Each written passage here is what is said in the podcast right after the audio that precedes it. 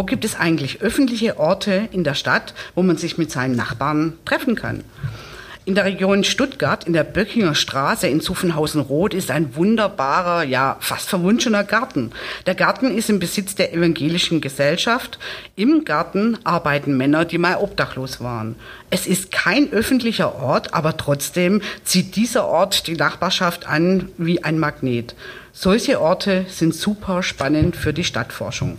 Und genau von hier aus startet ein Experiment an der innovativen Hochschule für Technik in Stuttgart. Es geht dabei um die Frage, wie kann man Nachbarschaft aktivieren? Außerdem geht es um vier Rotkäppchen, aber das hört ihr gleich selber. Und damit herzlich willkommen zu Stadtlabor, dem Forschungspodcast der Hochschule für Technik Stuttgart. Mein Name ist Susanne Rüttina, ich bin vom Podcast-Team und wir sind heute mehr als sonst. Das heißt, ich begrüße bei uns vier Gäste. Alle vier sind beteiligt am Experiment in der Böckinger Straße. Herzlich willkommen, Caroline Lahode und Sarah Sutter. Beide sind Forscherinnen aus dem Bereich Stadtplanung und sie arbeiten mit Studierenden und lokalen Akteuren zusammen und suchen nach Wegen, gemeinsam den öffentlichen Raum zu gestalten. Hallo, Caro. Hallo. Hallo, Sarah. Hallo. Die dritte im Bunde ist Sarah Lang.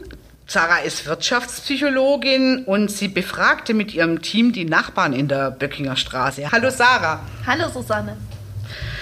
Und zu dem Trio gesellt sich ein Vierter, der nicht an der HFT arbeitet, sondern im Garten der Evangelischen Gesellschaft in der Böckinger Straße. Ich begrüße Markus Vordermeier. Hallo Susanne. Markus, ich freue mich sehr, dass du heute da bist. Markus ist Landschaftspfleger und er leitet Männer im Garten an, die soziale Schwierigkeiten haben. Markus ist aber auch noch mehr. Er ist eine Schlüsselfigur im Quartier, ein Dreh- und Angelpunkt für die Nachbarschaft in der Böckinger Straße.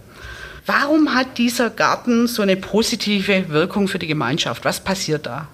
Und du hast im Intro schon meinen Arbeitsplatz eigentlich perfekt geschrieben ein kleines Paradies, das wir ähm, nicht geschaffen haben, sondern für uns nutzbar gemacht haben.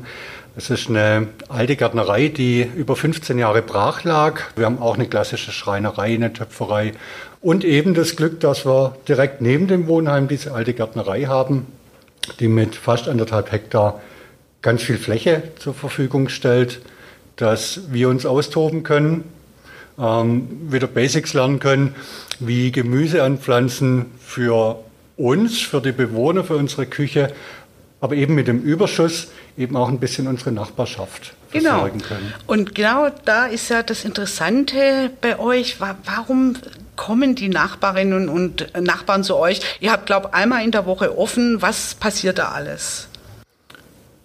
Seit 2014 haben wir ein Nachbarschaftscafé eröffnet und ich glaube gar nicht, wie, wie sehr das gefehlt hat vor. Das haben wir erst gemerkt, als es denn, dann da war. Wir geben den Raum, damit sich unsere Nachbarn und Bewohner treffen können, sich austauschen können und in einer ruhigen und gemütlichen Grunde einfach mal ruhig zusammensitzen können. Aber Sie machen auch bei euch was im Garten. Im Vorgespräch hattest du erzählt, dass es auch Gemeinschaftsgärten gibt, die sozusagen mit den Nachbarn zusammen äh, bewirtschaftet werden, dass Schulen die benachbarte Schule, glaube ich, äh, zu euch kommt, weil Küken schlüpfen dann angesagt ist. Also sind das solche Aktivitäten auch bei euch, die die Nachbarschaft dann anzieht?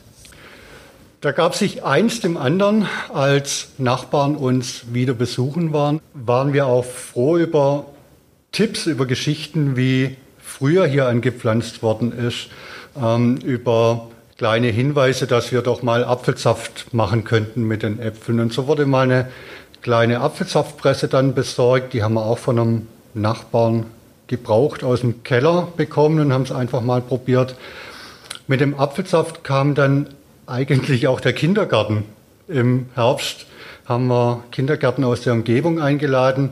Und es ist ein wunderschönes Bild, wenn wir dann sehen, wie die Kleinen selber die Äpfel auf der Streuobstwiese in ihre Körbchen packen und dann selber in die Presse werfen können. So haben wir das erweitert und haben Schulen eingeladen, die Grundschule und die benachbarte Ernst-Abbe-Schule, mit der wir ein sehr inniges Verhältnis haben. Da dürfen wir ähm, jede Woche in einem Rahmen einer Schul-AG dann Schüler begrüßen und begleiten die auf unserem Gelände durch das gesamte Gartenjahr. Das heißt, wir können da Basics lernen wie Salat anpflanzen, Tomaten ernten. Aber der Garten ist nur ein Baustein in der Böckinger Straße, wo ein Experiment stattgefunden hat, ja, unserer Forscherinnen, äh, wo Markus auch ein Teil dieses Experiments war und mitgemacht hat. Also wie kam es eigentlich zur Zusammenarbeit äh, in der Böckinger Straße? Ich frage mal Sarah Sutter, die Stadtplanerin. Ja, danke Susanne. Das hat alles angefangen mit einer Sommerschule, mit einer internationalen Sommerschule, die ähm, die Hochschule gemeinsam mit der ähm, IBA Stadtregion 27 auf die Beine gestellt hat. Noch ganz kurz zur IBA 27, das ist das Kürzel für die internationale Bauausstellung, die findet gerade in Stuttgart statt, ähm, von 2017 an bis 2027.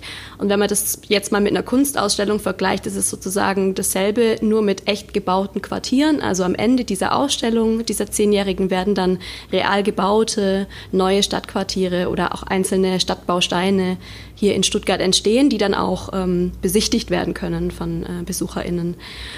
Genau, und ähm, in dieser Zusammenarbeit ähm, ging es darum, in der Böckinger Straße, was, also die Böckinger Straße hat sich als IBA-Projekt beworben.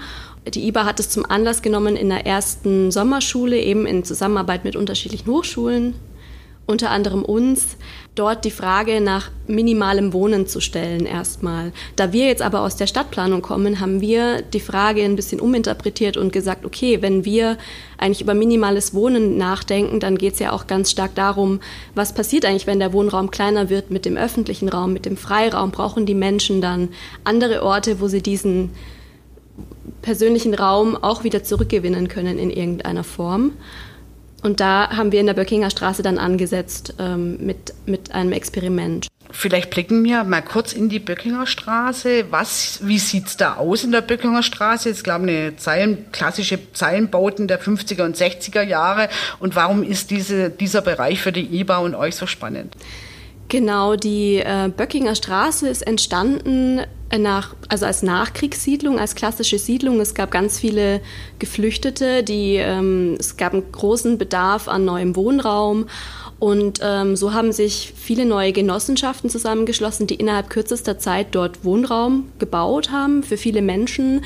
Das sind sehr viele, so wie du schon sagtest, Zeilenbebauungen, so lockere Strukturen, einzelne Hochhäuser stehen da auch von auch bekannten Architekten wie Hans Scharun zum Beispiel.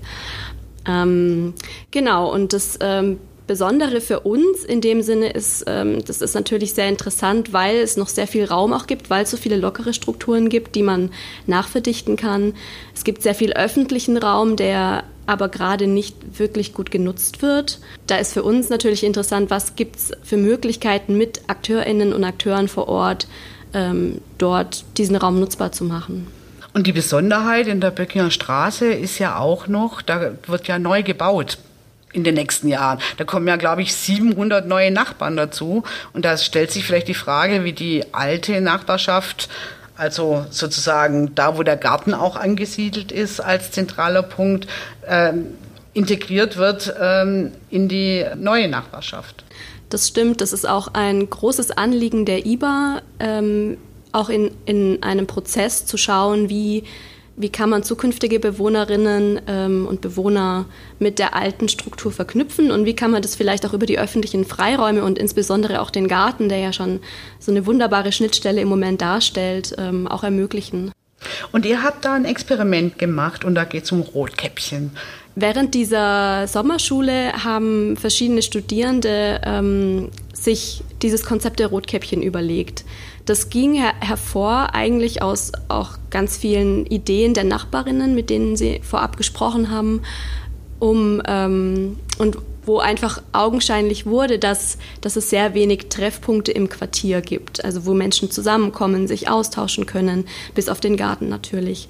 Und ähm, bei unserer Analyse haben wir auch festgestellt, dass es ja eben innerhalb dieser lockeren bebauten Strukturen ganz viele Freiräume gibt, die eigentlich genutzt werden könnten. Und diese Rotkäppchen, die die Studierenden dann entwickelt haben, zielen genau daraufhin ab. Das sind eigentlich kleine Kioske, vielleicht könnte man sie nennen, die vier Stück an der Zahl, die unterschiedliche Funktionen haben. Die Rotkäppchen, das sind Kioske, die Kappen aufhaben, ja, rote Kappen. Und einer hat eine Kuppel, einer hat ein spitzes Dach. Ihr habt alle unterschiedlich gestaltet, richtig? Genau, die Studierenden, Studierenden haben sich in der Gestaltung dann eben überlegt, auf diese Rotkäppchen also diese Rotkäppchen auch als Identifikationsmerkmal aus dem Quartier herauszuentwickeln und haben dann unterschiedliche Dachformen für diese Kioske entwickelt, die natürlich auch eine Aufmerksamkeit erzeugen, wenn sie im Quartier herumstehen. Es gibt ähm, vier unterschiedliche Funktionen, die sozusagen im gesamten Quartier ausgetestet werden können. Es gibt den Spielekiosk mit Brettspielen, es und, und integrierten Hockern, wo man sich einfach drum rumsetzen kann. Es gibt noch einen Spielekiosk, der eher Sportgeräte enthält, wo man die vielen Grünflächen nutzen kann, um einfach Freizeitsport zusammen zu betreiben. Es gibt den äh, Gemüsekiosk oder den, den Tauschkiosk, der an den Garten angelehnt ist und sozusagen als eine Art Verteiler wirkt, wo ähm, die Bewohner aus dem Garten der Nachbarschaft auch außerhalb der Öffnungszeiten Gemüse zur Verfügung stellen können. Und es gibt den Infokiosk, wo auch ähm, natürlich das Bedürfnis gerade da ist, über das aktuelle Projekt der IBA zu informieren, der eigentlich funktioniert wie eine Art Litfaßsäule oder auch als oder wie man das kennt bei, bei beim Supermarkt ähm, Biete-Suche, so eine Biete-Suche-Wand auch aufweist. Ähm, und, der, und alle vier sind sozusagen auf Rollen aufgeständert und mobil und können durchs Quartier ähm, wandern. Und warum spielt der Garten hier eine besondere Rolle? Also wenn wir über minimales Wohnen nachdenken und das Auslagern von Funktionen aus dem Wohnen heraus in den öffentlichen Raum, da geht es ja auch ganz stark darum, wie teilt man sich dann diesen Raum auf oder wie, ähm, wie, wie, lebt man da dann zusammen. Und da hatten wir die Idee, in diesem Experiment ähm, über Gemeingüter ähm, zu sprechen oder da Tests durchzuführen. Ähm, Gemeingüter sind sozusagen ähm, geteilte Güter, die eine ähm, Gruppe von Menschen zusammen verwaltet und gemeinsam Regeln dafür aufstellt, wie diese dann gemeinsam verwendet werden sollen. Und für uns war der Garten sozusagen schon ein Gemeingut, was dort vor Ort existiert. Und deswegen war es eigentlich die logische Konsequenz, da dann anzuknüpfen mit unserem Experiment und die Studierenden von dort aus diese, das konzipieren zu lassen. Also Gemeingüter sind auch Orte, wo Nachbarinnen und Nachbarn zusammenkommen, zusammen was machen können. Und ähm, das äh, hat euch da besonders interessiert in der Böckinger Straße. Genau, das kann ein Ort sein, wie der Garten so ein Ort ist, wo dann Gemüse geteilt wird. Das kann aber auch ähm, ein Objekt sein, was man dann irgendwie gemeinsam benutzen kann. Das ähm, kann alles Mögliche sein, ja.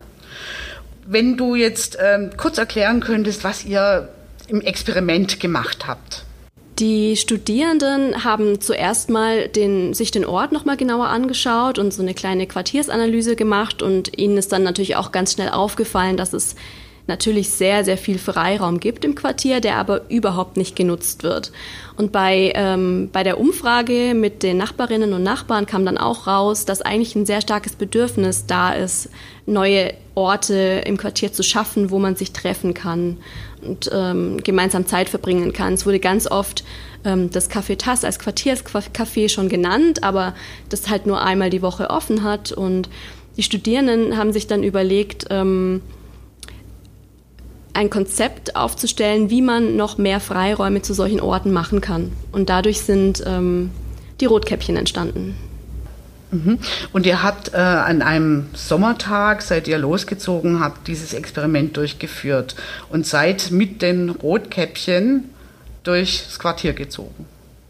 Genau, also wir sind mit diesen vier Rotkäppchen einen Tag lang durchs Quartier gezogen, um die auch der Nachbarschaft vorzustellen und hatten da eine Station ähm, am Café Tass mit dem Spielekiosk, wo zusammen Spiele gespielt worden sind, ähm, am neuen Garten, der im Zuge des IBA-Projekts entstehen soll, ähm, mit, wo, der, wo der Tauschkiosk vorgestellt worden ist. Wir hatten dann in dieser Zeilenbebauung ähm, Badmintonspiel mit dem ähm, Outdoor-Spiele-Kiosk und wir hatten dann einen Abschluss im Garten mit dem Infokiosk, wo nochmal auch über das gesamte ähm, IBA-Projekt und auch unser Experiment informiert worden ist, wo man mit, einer gemeinsamen, mit einem gemeinsamen schwäbischen Festspar dann sozusagen den Tag abgeschlossen hat. Da hätte ich noch mal eine Frage an die Caro.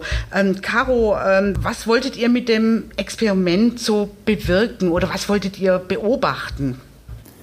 Also in erster Linie wollten wir schauen erstens mal, ob dadurch die Freiräume, wie Sarah das ja schon erwähnt hatte, aktiver genutzt werden durch die NachbarInnen und dann auch, ob es mehr NachbarInnen zusammenbringt, weil eben man kennt es ja auch in solchen Siedlungen, man kennt vielleicht den direkten Nachbarn noch mal kurz vom Sehen und vielleicht sitzt man mal irgendwo zusammen, aber auch gerade im Hinblick darauf, dass viele neue Leute in dieses Quartier ziehen werden, ähm, wäre es interessant, ob gerade solche Rotkäppchen wie die Studierenden, die ja konzipiert hatten, dazu führen können, dass es einfach nochmal neue Leute zusammenbringt.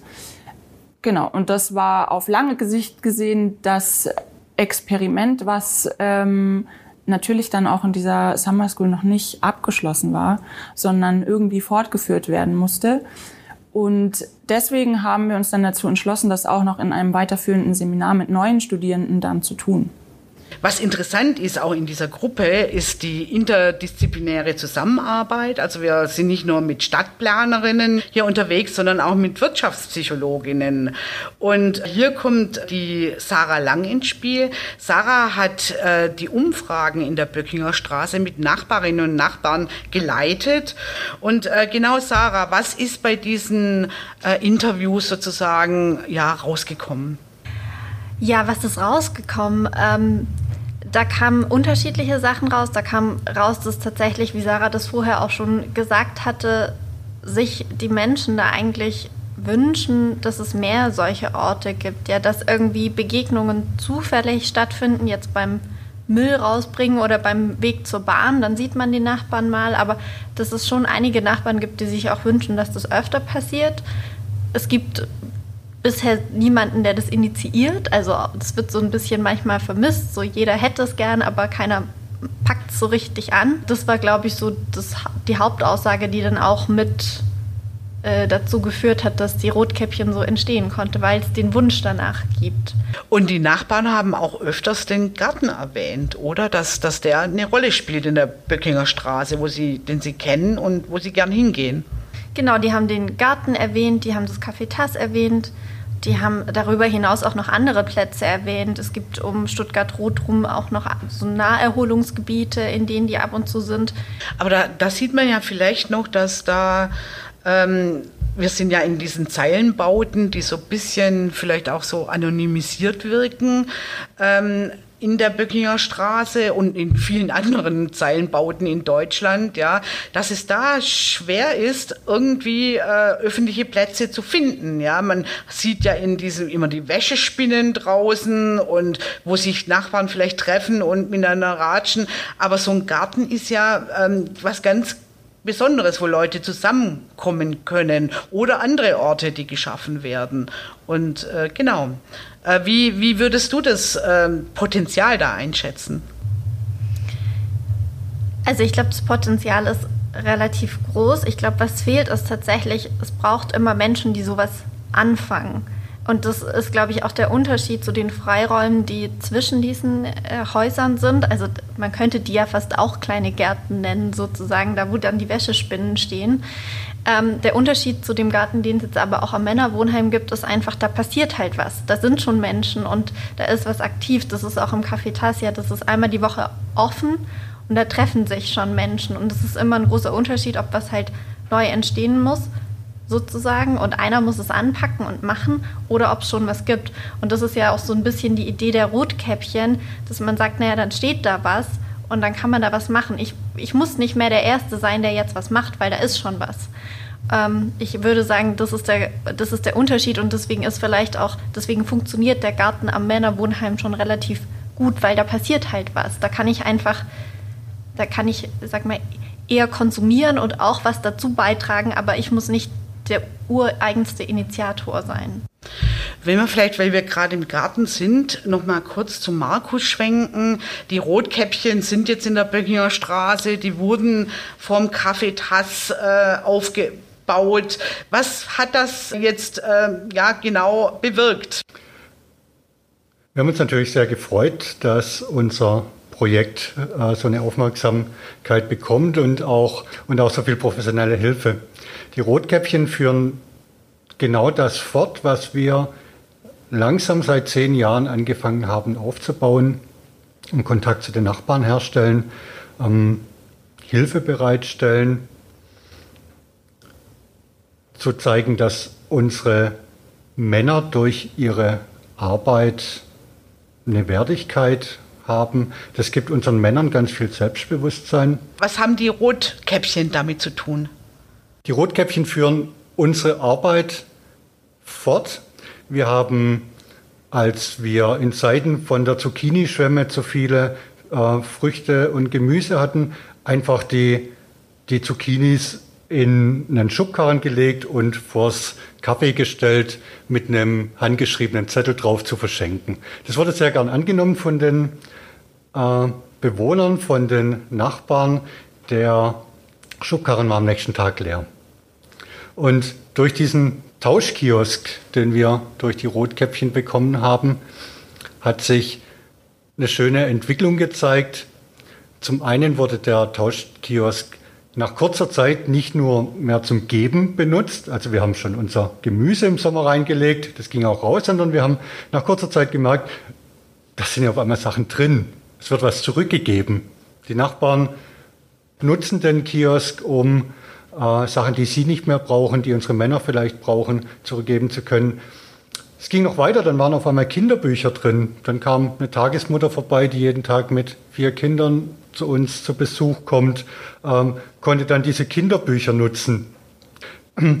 Das hat unseren Männern so gefallen, diese Entwicklung von Schubkarren zu Kiosk, dass der Winter festgemacht worden ist, dass da eine Plexiglasscheibe davor gekommen ist, sodass wir im Winter, wenn wir jetzt eben kein Gemüse abzugeben haben, dann den Kiosk zum Tauschkiosk gemacht haben und der auch regelmäßig richtig gewartet wird. Also ohne dass ich als Arbeitsanleiter da einen Hinweis geben muss, sehe ich, wie der neu gestrichen wird, wie er neu platziert wird, dass man auch alles schön sehen und erkennen kann beim Vorbeilaufen. Das ist also wirklich eine Aufwertung unserer Arbeit mit einem ganz einfachen Mittel durch diesen geschenkten Kiosk. Ähm, wir haben ja diesen kleinen Briefkasten dran, den wir dieses Jahr benutzt haben, um eine Umfrage der Baugenossenschaft, die das Bauprojekt vorantreibt, ähm, wieder aufzunehmen. Das heißt, dass Nachbarn die Briefe dann eben nicht mit der Post zurückschicken mussten, sondern bei uns einfach in den Briefkasten geben konnten. Das hat uns gezeigt, dass ja auch Interesse da ist ähm, an dem Bauprozess und wir ganz viel positive Rückmeldungen jetzt für diese zwei Kioske bekommen. Bedingt durch Corona konnten wir den Spielekiosk nur intern nutzen für unsere Bewohner, die dann äh, im Sommer sich mal eine Stunde mittags in der Gärtnerei auf die, auf die Wiese gesetzt haben. Und den Sportgerätekiosk haben wir dieses Jahr gar nicht nutzen können. Das ist ja eine interessante Dynamik.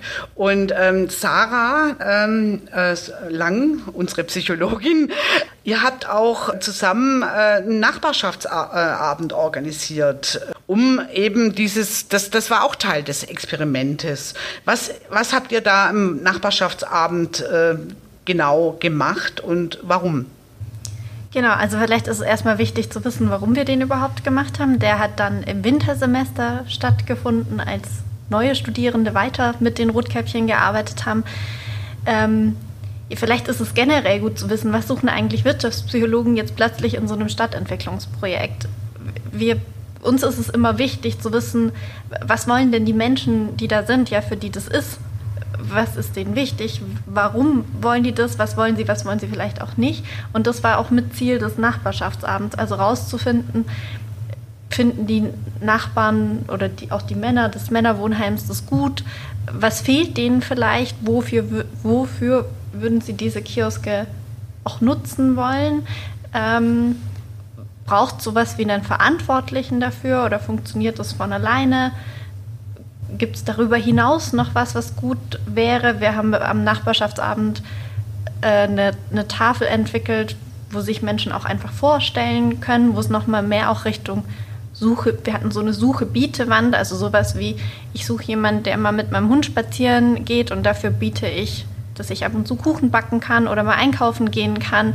Ähm, einfach so ein Anstoß äh, oder so ein Initial Punkt zu setzen, äh, an, dem, an dem neue Ideen entstehen können und schon, äh, schon entstandene Ideen weitergeführt werden können. Ja, das ist ja spannend. Ähm, was ähm, würdet ihr sagen, ist das Ergebnis dieses Experiments? Und ich frage mal die Caro. Also ich weiß gar nicht, ob man sagen kann, dass es schon ein Ergebnis oder ein Endergebnis gibt. Ich glaube, das sind viel mehr Zwischenergebnisse.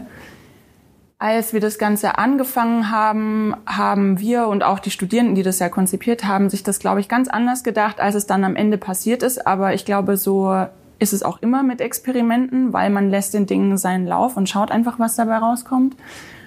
Und ähm, in dem Sinne war es für uns erstmal super zu sehen, dass die Kioske weiter versorgt werden, weiter angenommen werden, weil natürlich wir sind jetzt ein Seminar und es ist immer nur ein Zeitpunkt, an dem wir vor Ort sind und danach wissen wir nicht, was damit passiert.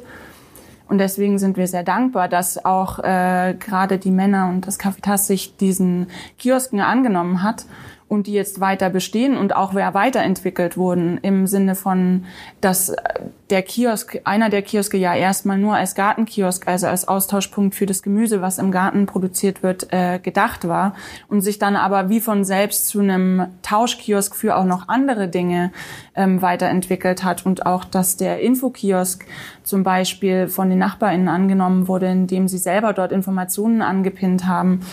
Und ähm, das ist für uns ein sehr schöner Punkt zu sehen, dass das tatsächlich so funktioniert, weil man ja immer denkt, okay, wie kriege ich es hin, dass die Leute das annehmen und selber fortführen und ähm, dass wir da gar nicht so viel dazu tun mussten, weil es anscheinend dann doch schon so klug gedacht war von den Studierenden, dass es einfach funktioniert hat. Und wenn man sozusagen dieses Experiment auf eine höhere Ebene stellt, ja, wo dockt es, an welches Thema dockt es für euch an? Also nach unserer Überzeugung ist es schon so, dass viele Menschen, also es gibt ja viele städtebauliche Veränderungen und die Menschen interessieren sich dafür, aber finden irgendwie für sich keinen Anknüpfungspunkt, weil es auch nicht jedermanns oder Frau's Art ist, ins Rathaus zu gehen und sich an so einem Prozess zu beteiligen.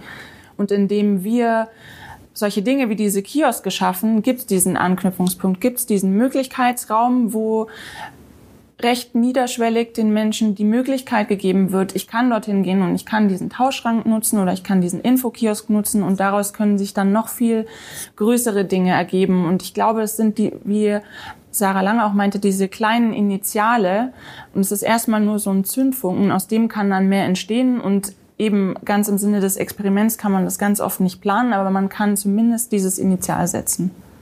Ich möchte euch am Ende äh, nochmal in jeden Einzelnen eben kurz äh, fragen, äh, sich zu diesem Satz kurz Gedanken zu machen oder kurz zu antworten. Also wenn du entscheiden könntest, äh, wie es in der Böckinger Straße weitergeht, was, was sollte da passieren, Caro? Also ich persönlich würde mir wünschen, dass diese Kioske, gerade die zwei, die jetzt auch genutzt werden, noch weiterleben. Und ich glaube, dann würde ich mir wünschen, weil das ja schon eher als kurzfristige Intervention gedacht war, dass sie vielleicht noch ein bisschen professioneller zusammengezimmert werden, weil ich glaube, dass das Holz irgendwann seinen Geist aufgeben wird. Sarah, Sarah Lang und die Psychologin. Was, wenn du entscheiden könntest, was, was soll da geschehen in der Böckinger Straße? Also ich glaube, ich würde mir Lebendigkeit wünschen für die Böckinger Straße. Ich finde, das hat da schon ganz gut angefangen, dass sich einzelne Nachbarinnen und auch ganz viele von den Männern zusammentun und vernetzen und ähm, da, da es da lebt da es da lebendig ist. Und das wünsche ich mir für die Böckinger Straße weiterhin, dass das weitergeführt wird, dass das weiter entstehen kann und dass es dann natürlich auch mit den neuen Nachbarinnen und Nachbarn, die da dazukommen werden, zu einem großen Quartier zusammenwächst, wo es viel Nachbarschaft einfach gibt. Sarah Sutter, wenn du entscheiden könntest, was, was soll da passieren in der Böckinger Straße? Also wenn ich mir frei raus irgendwas wünschen würde, dann würde ich, glaube ich, beschließen, die Böckinger Straße einfach verkehrsberuhigt zu machen, damit man wirklich da zwischen der alten und der neuen Nachbarschaft einfach einen riesigen Freiraum hat, der die Quartiere verknüpfen kann und wo dann auch so Projekte wie die Kioske eine ganz intensive Rolle spielen können, neue, neue Treffpunkte auch aufzumachen und zu generieren und wie Sarah sagt, zu einer lebendigen Nachbarschaft führen können. Markus Vordermeier, wenn es nach dir gehen würde, was, was soll da geschehen in der Böckinger Straße? Wir stehen ja in einer großen Entwicklung. Wir haben in den letzten zehn Jahren geschafft, dass wir unsere alte Nachbarschaft für uns gewinnen, mit uns etwas zu tun. Und nun werden 700, 800 neue Nachbarn zu uns stoßen. Wir sind genau mittendrin. Und wir werden unsere gewachsenen Strukturen hoffentlich nutzen können, um beide Nachbarschaften zusammenzubringen und offen genug sein, auch Ideen von unseren neuen Mitbewohnern zu haben, dass wir unser Projekt einfach lebendig halten können. Und wir werden unsere gewachsenen Strukturen hoffentlich nutzen können, um beide Nachbarschaften zusammenzubringen und offen genug sein, auch Ideen von unseren neuen Mitbewohnern zu haben, dass wir unser Projekt einfach lebendig halten können. Ja, das ist ein wunderbarer Schlusssatz, würde ich sagen. Und eine, vielen Dank an alle in die Runde. Vielen Dank, dass ihr da wart. Ich hoffe, euch hat es auch ein bisschen Spaß gemacht. Mir hat es jedenfalls mit euch Spaß gemacht. Ähm, so eine Situation mit vier äh, Leuten ist natürlich ganz besonders. Ja, dann ähm, sage ich zu euch mal Tschüss. Tschüss, Susanne. Tschüss und danke. Tschüss und vielen Ich Dank. danke euch. Und das war's von Stadtlabor, dem Forschungspodcast der HFT Stuttgart. Vielen Dank, dass ihr zugehört habt und wir würden uns natürlich freuen, wenn ihr uns abonniert und auch eine gute Bewertung hinterlasst. Stadtlabor findet ihr überall da, wo es Podcasts gibt, zum Beispiel bei Spotify und Apple Podcast. Mein Name ist Susanne Rüthiner und ich sage Tschüss, bis zum nächsten Mal.